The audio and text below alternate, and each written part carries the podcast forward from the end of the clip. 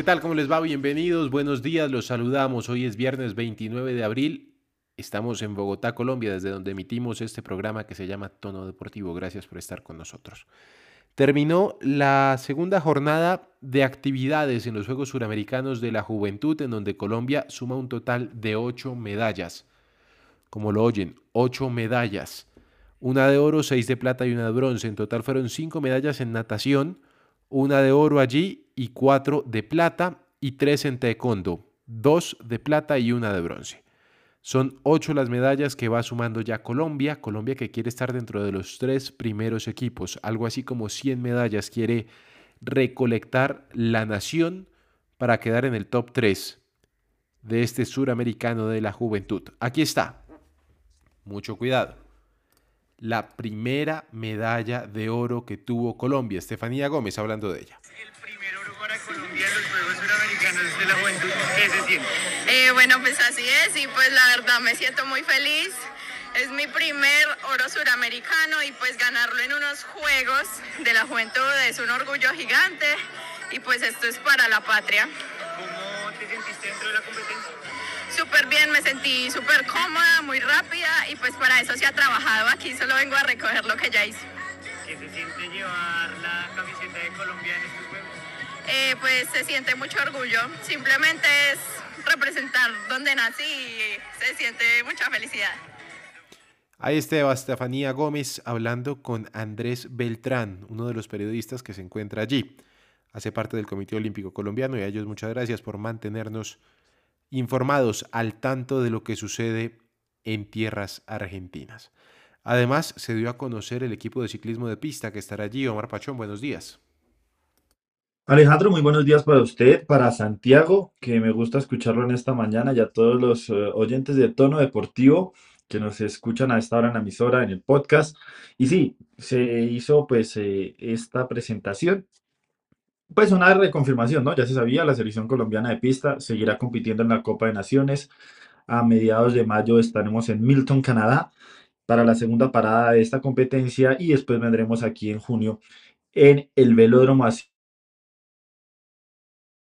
Marta Bañuela encabeza la, la delegación eh, femenina y pues Kevin Quintero la masculina, pero a nombre, al nombre de Kevin Quintero, que fue el único ciclista de pista que estuvo en las justas de Tokio 2020, se le agrega también el nombre de un favorito como lo es Cristian Ortega, oro en los en la prueba del kilómetro contrarreloj en Glasgow, Escocia, y que poco a poco se va volviendo una realidad. También hay que tener en cuenta nombres como el de Lina Marcela Hernández, el de Juan Esteban Arango, que ya con su experiencia sigue ahí, Marianis Salazar y, por qué no, Santiago Ramírez, varios que estarán rodando con la camiseta oficial de la selección, que estarán presentes en estas Copas de Naciones y también sumarán puntos de cara a lo que será París 2024 y pues evidentemente este ciclo preolímpico rumbo a las eh, justas allá en la Tierra Gala. Muy bien, la información que nos llega desde Argentina, Rosario, en donde se disputan los terceros Juegos Suramericanos Juveniles. Colombia, le repito, ocho medallas ya suma, una de oro, una de bronce y seis de plata. Muy bien por el equipo colombiano. Esto es Tono Deportivo, gracias por estar con nosotros, ya iniciamos con la información. En Tono Deportivo fútbol.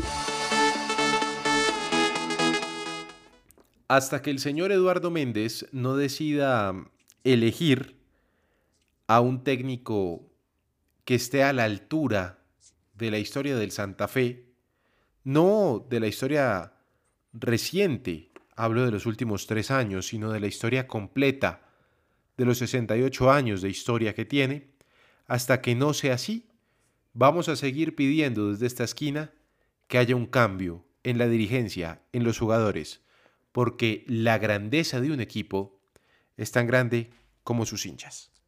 El gran Eduardo Galeano. El hincha. Una vez por semana, el hincha huye de su casa y acude al estadio. Flamean las banderas, suenan las matracas, los cohetes, los tambores, llueven las serpentinas y el papel picado. La ciudad desaparece. La rutina se olvida. Solo existe el templo. En este espacio sagrado, la única religión que no tiene ateos exhibe a sus divinidades.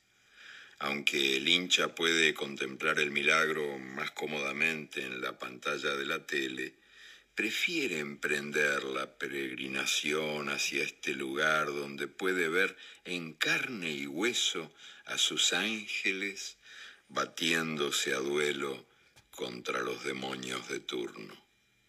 Aquí el hincha agita el pañuelo, traga saliva, glup, traga veneno, se come la gorra, susurra plegarias, maldiciones, y de pronto se rompe la garganta en una ovación y salta como pulga abrazando al desconocido que grita el gol a su lado.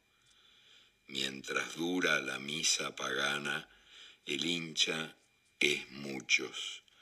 Con miles de devotos comparte la certeza de que somos los mejores, todos los árbitros están vendidos, todos los rivales son tramposos. Rara vez el hincha dice, hoy juega mi club. Más bien dice, hoy jugamos nosotros. Y bien sabe este jugador número 12 que es él quien sopla los vientos de fervor que empujan la pelota cuando ella se duerme como bien saben los otros once jugadores, que jugar sin hinchada es como bailar sin música.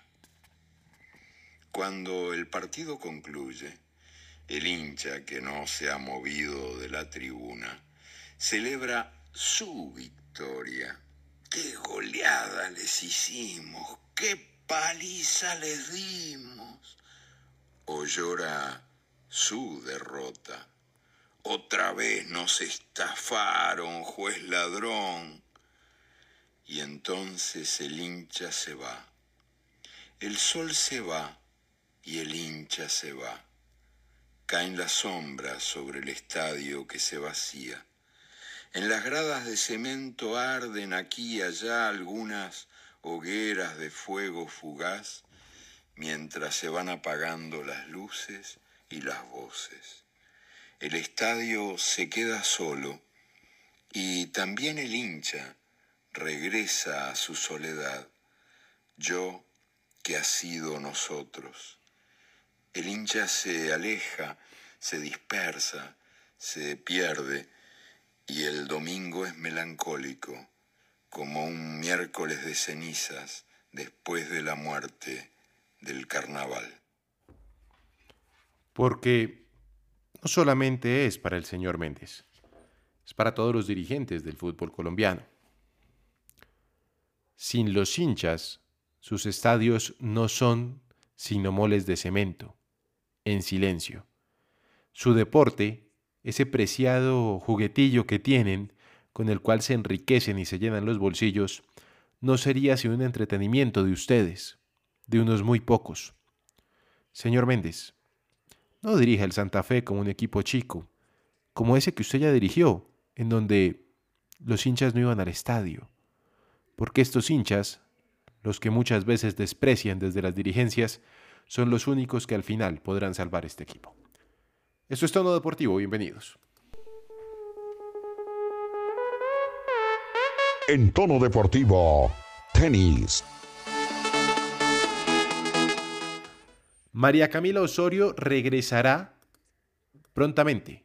Será, cuidado a esto, pónganle mucho cuidado, el 15 de mayo en el WTA 250 de Estrasburgo. Tiene también planeado el Masters 1000 de Roma y el abierto francés de Roland Garros. Nicolás Mejía, por su parte, que estaba disputando el Challenger de Morelos, cayó frente al ecuatoriano Roberto Quirós por parciales 6-4 y 7-6. Tiene que empezar a subir una vez más Nicolás Mejía, hay que creer. En tono deportivo, automovilismo.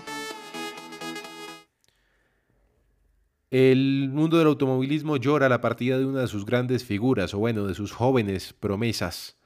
Les hablo específicamente del piloto griego que falleció en las últimas horas, Takidelis Kostas. 19 años tenía apenas, iba conduciendo su carro que quedó completamente destruido después de caer por un puente. Taquidelis corría el rally y en lo último que compitió y ganó fue en los Racing Dirt Games el año pasado. En tono deportivo, ciclismo. Se habla de un milagro en el ciclismo, no solamente por lo de Gambernal, que ya más adelante lo analizaremos con el señor Omar Pachón, con don Santiago Villarraga, que ya lo veo por allí conectado, sino también porque la ciclista neerlandesa Amy Peters se despertó de un coma luego de cuatro meses de haber entrado en él.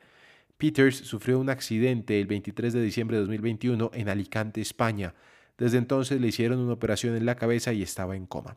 El tema es que en las últimas horas una de las personas de su equipo dijo que despertó y se estaría comunicando de manera no verbal con sus familiares. Es pronto para dar un dictamen porque pues a estas lesiones y situaciones hay que darles tiempo para ver cómo evolucionan, pero al menos de momento parece que van por buen camino. En tono deportivo, fútbol. Don Santiago Villarraga, ¿cómo le va? Buenos días. Alejandro, saludo cordial para usted, para todos mis compañeros, para el doctor Pachón especialmente. ¿Cómo como está, todas las Santiago? mañanas ¿Cómo hace que mis, que mis días sean más bellos, oír esa voz, esa autoridad que tiene el doctor Pachón y también a todos los Es recíproco, ¿sabe? Alejandro. Qué bueno que sea recíproco. Qué bueno. Eso es lo importante, Es polivalente. eso es lo importante. Bueno, don Santiago, por Alejandro. favor, dígame. Usted toca un tema muy delicado de Independiente Santa Fe, que es Candela. Es Candela en este momento. A ver, cuénteme, por favor. Pues mira, Alejandro, du- durante las últimas horas, eh, no voy a decir el medio de comunicación, eh, se presentaron varios rumores en las redes sociales de, se puede decir, algún invento de lo que pasó con Martín Cardetti, de las lesiones, para favorecer a algunos jugadores en el once titular, para que otros no estuvieran y demás. Inmediatamente el cuerpo técnico también de Martín Cardetti con sus colaboradores dieron a conocer un comunicado que deja preocupante a la hinchada y a los medios de comunicación, sobre todo las últimas dos líneas, tres líneas, que se las leo textual. Dice, abro comillas, le hago un llamado respetuoso a los jugadores que aún no dimensionan la grandeza del León, para que entiendan que sobre sus hombros llevan los colores de uno de los equipos más grandes del país, cierro comillas. ¿Algo pasará en la interna Independiente Santa Fe? Me, me llama la atención ese, ese mensaje, Santiago, porque Martín Cardetti, como bien lo menciona usted, envió un comunicado a la opinión pública y, a ver, más allá de lo mal o lo regular que lo pudo haber hecho, que ya lo superamos, él dice que en Santa Fe hay jugadores muy profesionales y entregados, pero que no son todos.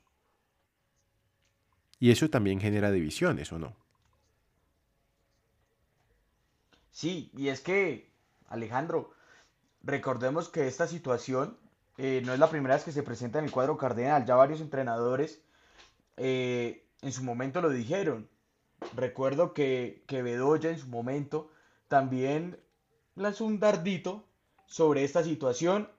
Y si la cabeza no me falla, creo que de una u otra manera eh, Harold Rivera también lo dijo. Lo que preocupa en este momento es que pues la hinchada de Independiente Santa Fe se le fue con toda a Martín Cardetti. Pero algo pasa en la interna Independiente Santa Fe que hace que el club no tenga el mejor rendimiento, no solo con Martín Cardetti, sino anteriormente. Más allá de eso, y lo mencionábamos ayer con el señor Pachón, llegue el que llegue, tiene que tener eh, el temple para decir se van estos y se quedan estos. Y tiene que aguantar y lo tienen que aguantar porque si no va a ser muy complicado, dígame. Sí, Alejo, pero yo sí le hago un llamado a la hinchada. Vi en las redes sociales que le tiraban todo a Martín Cardetti por contratar a Julián Chico y por, por contratar a, a- a Pacho Mesa. la hinchada fue la que los pidió. Apenas se dio a conocer que estos dos jugadores estaban entrenando con Independiente Santa Fe, la hinchada cardenal inmediatamente los pidió que los contratara. Recuerdo tanto en una rueda de prensa que el mismo Cardete dice, están entrenando, pero yo no los voy a tener en cuenta. Eduardo Méndez y la hinchada hicieron que él los tuviera en cuenta para darle ese contentillo a la hinchada. Entonces tampoco hay que tener memoria y, y si ellos lo pidieron, pues no hay que caerle. Hágale entender una hinchada que es necesario que vayan al estadio, pero también hágale entender a la dirigencia que desde que empiece a tratar a, los hinchas como los está tratando no van a ir nunca. Mejor dicho, dejemos el tema del Santa Fe ahí, ya volvemos a hablar de fútbol porque viene el ciclismo. Pero aguante que yo sé que usted trae muchas cositas. Trae muchas cositas. En tono deportivo, ciclismo. Don Omar Pachón, cuénteme por favor cómo van los colombianos en las diferentes vueltas ciclísticas. Alejandro, bueno, le cuento que se están corriendo varias carreras, unas más pequeñas que otras, sobre todo muchos preparando lo que va a ser el Giro de Italia.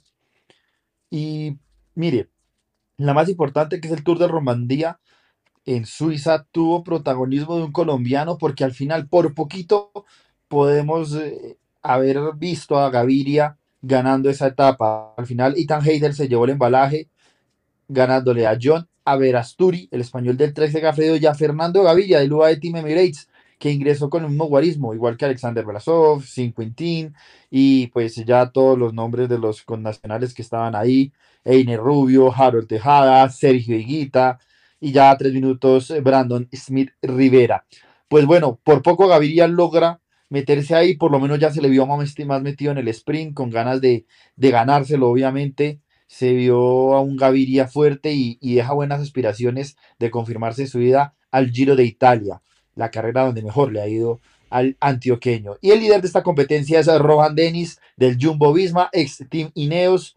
Va muy bien, con gran ventaja, por lo menos importante, de 14 segundos, delante de Philip Grossbench del Bora, Juan Ayuso hay que destacar, está en la quinta posición, el español que hay que empezarlo a tener en cuenta. o que España tiene recambio en el tenis, recambio en el ciclismo y vamos a ver si en el fútbol.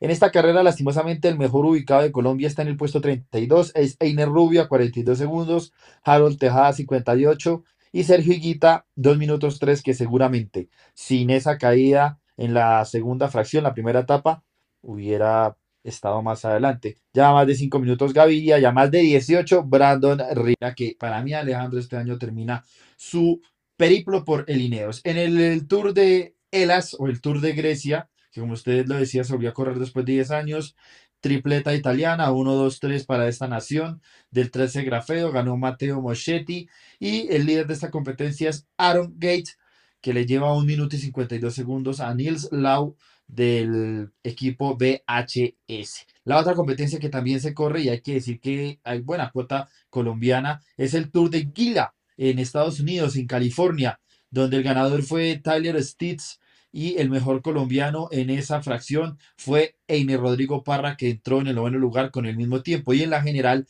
este mismo corredor es segundo a 6 segundos, valga la redundancia ahí, de Ryan Primio, el canadiense que ocupa el primer lugar. Y por último, Alejandro, para ya cerrar este tour de las carreras del ciclismo, el Tour de Bretaña, de esta región que se corre en Francia. El ganador de la etapa de ayer fue Casper Van Uden, del DSM, el mejor colombiano, pues mejor el único, fue Miguel Eduardo Flores que se metía a esa competencia al mismo tiempo, en la general ocupa el puesto 39 a, a un minuto cerraditos del líder que es Alex Baudín. Y ojo Alejandro, porque este fin de semana, hoy ya, de hecho comienza la Vuelta a Asturias con una buena cuota de nuestro país, una buena cuota cafetera, esta carrera que se correrá viernes, hoy, sábado y domingo en España y que tiene una buena nómina inicial con buenos nombres, buenos corredores. Estará Iván Ramiro Sosa por ahí. Veo a Simon Yates. Están colombianos como Jesse Pira, como Johan García.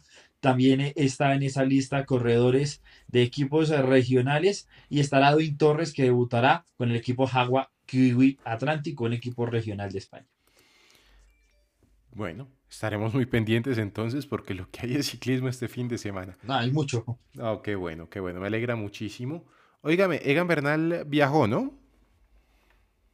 Viajó al viejo continente, no me han confirmado bien dónde está, pero pues sí, él pues, pues, estaba que viajar a Europa, viajó rápido, eh, pidió por el país de una forma particular, pero si ya está en Europa, eh, pues eh, Egan Bernal que estará con son los médicos de Lineos, ¿no? Pues mirando todo el tema, la evaluación y mire, eh, hay que estar muy pendientes porque esos rumores de que va a correr y eso, como lo decíamos ayer, no es verdad, he tenido la posibilidad de hablar con un médico, competir puede, o sea, si se puede montar una bicicleta y partir de la meta puede competir, pero pues eh, no, no, no va a estar en una carrera antes de dos meses, es muy difícil, una recuperación de un hueso son seis meses más o menos. Espere, Santiago me estuvo hablando del mensaje que envió a los políticos. ¿Qué fue lo que pasó con el mensaje de, de Egan Bernal, Santiago?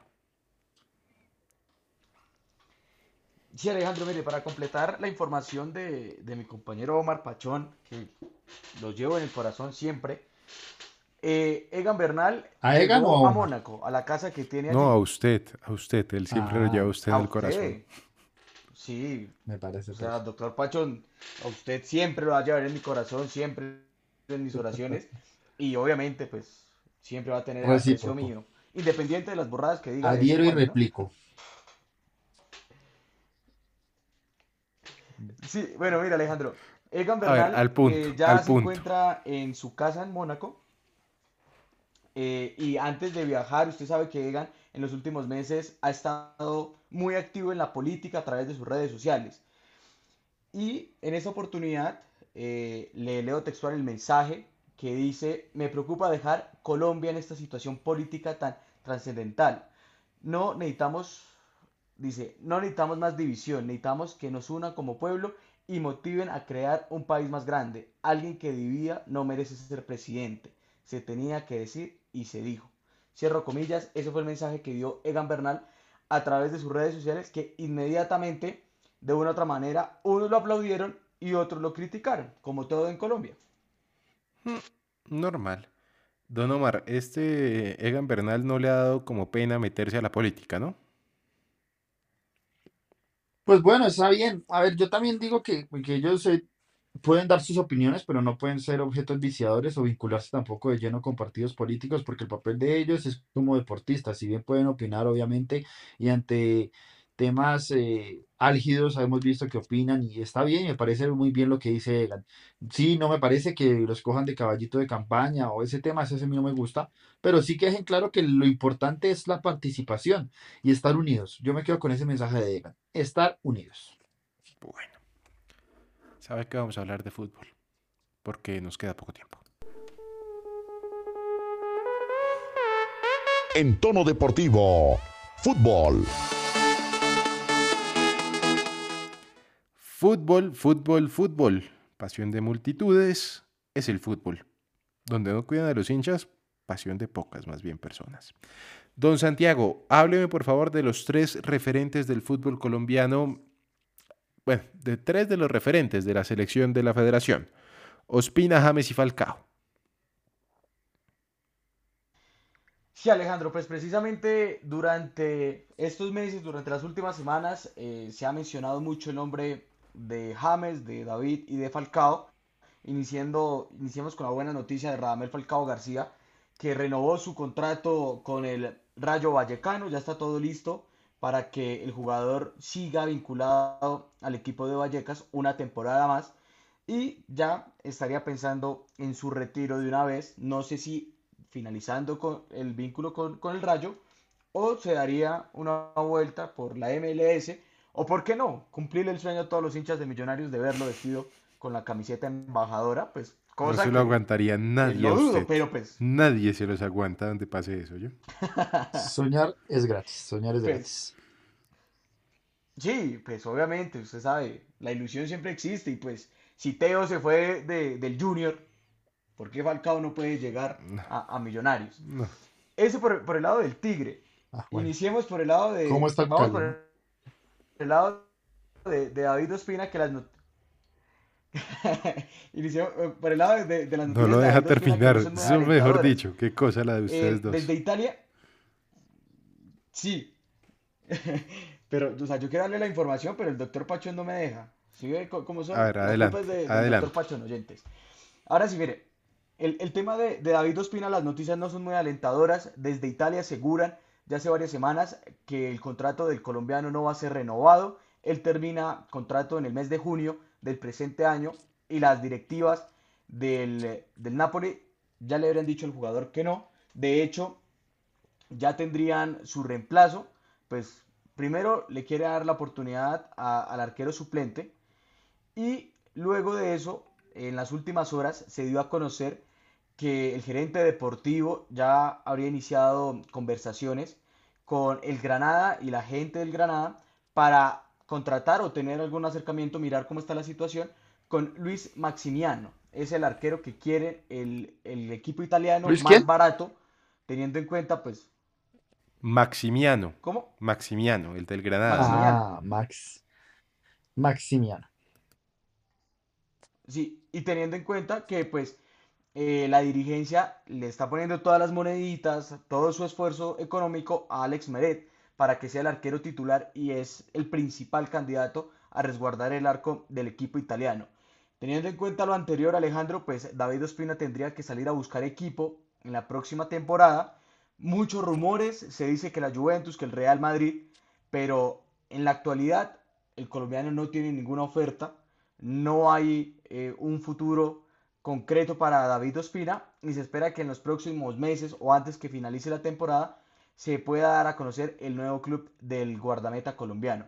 Y ahora pasemos a James Rodríguez, que pues lastimosamente no son muy buenas las noticias, sigue siendo el foco de las críticas, teniendo en cuenta que mientras su equipo, el Al Rayyan, está disputando la Champions League asiática, pues el colombiano aparece en fotografías con celebridades colombianas, apareció con una con, con Juanes y pues en esta oportunidad se dio a conocer que el colombiano ya habría pedido su salida inminente del Apoyando al fútbol de Qatar, Tolima. tratando.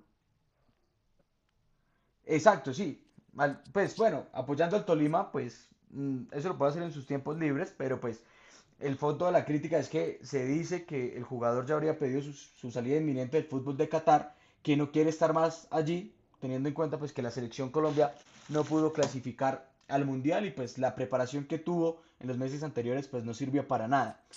Varios países, dos exactamente, Arabia Saudita y Turquía, eh, habían preguntado por el jugador. Desde Arabia Saudita aseguran que ya tendría un, un acuerdo con el equipo que dirige Miguel Ángel Russo, cosa que pues yo preguntando y mirando sobre el tema de, de James Rodríguez me dicen que es falso, que simplemente preguntaron, miraron cómo es la situación, pero que el jugador cucuteño quiere volver a Europa y lo más probable es que sea el Galatasaray el equipo, el nuevo club de, de James Rodríguez. Igual usted sabe que en, este tema de fichajes, en un minuto puede cambiar las cosas y puede terminar en el fútbol de, Arabia Saudita. Y pues tocaría esperar también el tema del entrenador de la selección Colombia, porque pues James todavía sigue pensando en, en la selección y eso sería un plus para volver a Europa.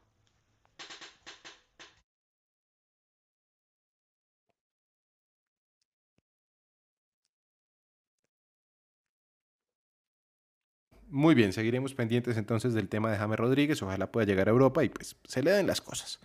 Antes de irnos, porque se nos acaba el tiempo, quiero felicitar y de gran manera a la delegación colombiana que se encuentra en Mar del Plata, Argentina. Ellos son los muchachos del equipo de squash eh, juvenil, desde la sub 15 hasta la sub 19. Se están dejando la piel literalmente en cada uno de los partidos que disputan.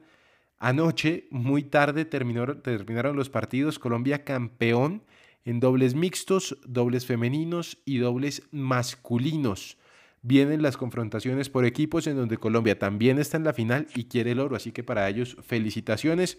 Don Omar, la última y nos vamos. La última, Alejandro, pendiente es este fin de semana que ya vimos cómo el PSG quedó campeón. El Real Madrid con el empate le basta para quedarse con la corona. Muy pendientes también de lo que será el City y el Liverpool que se juegan ese liderato apasionante por la Liga Premier. El día de ayer, no lo mencionamos, Cristiano Ronaldo se convirtió en el segundo goleador de esta Premier League, empate uno por uno del Manchester United contra el Chelsea. Muy pendientes también de cómo avanzará la fecha del fútbol colombiano, sobre todo apretado grupito para entrar a los ocho. Y pues bueno, el lunes hablaremos de lo que dejó el partido ayer de Junior de Barranquilla. Don Santiago, la última y nos vamos. Alejandro, la gran noticia para Luis Díaz, la renovación del técnico alemán Klopp con cuatro años más con el Liverpool y también un llamado para la hinchada de Atlético Nacional e Independiente Medellín que este fin de semana tienen clásico antioqueño, no va a ser en el Atanasio porque pues la prioridad para los paisas es Maluma y no el fútbol. Entonces este partido se va a disputar en el Polideportivo Sur y es un llamado para que vivamos el fútbol en paz teniendo en cuenta que durante las últimas semanas se han presentado riñas. Y hablando de este tema Alejandro, ya para cerrar, vergonzoso lo que pasó en Bolivia, donde hinchas del Junior de Barranquilla y del Deportivo Cali protagonizaron una batalla campal. No creo que solamente les interese Maluma, pero bueno, con esta información terminamos. Que tengan un feliz fin de semana. Nos encontramos el lunes.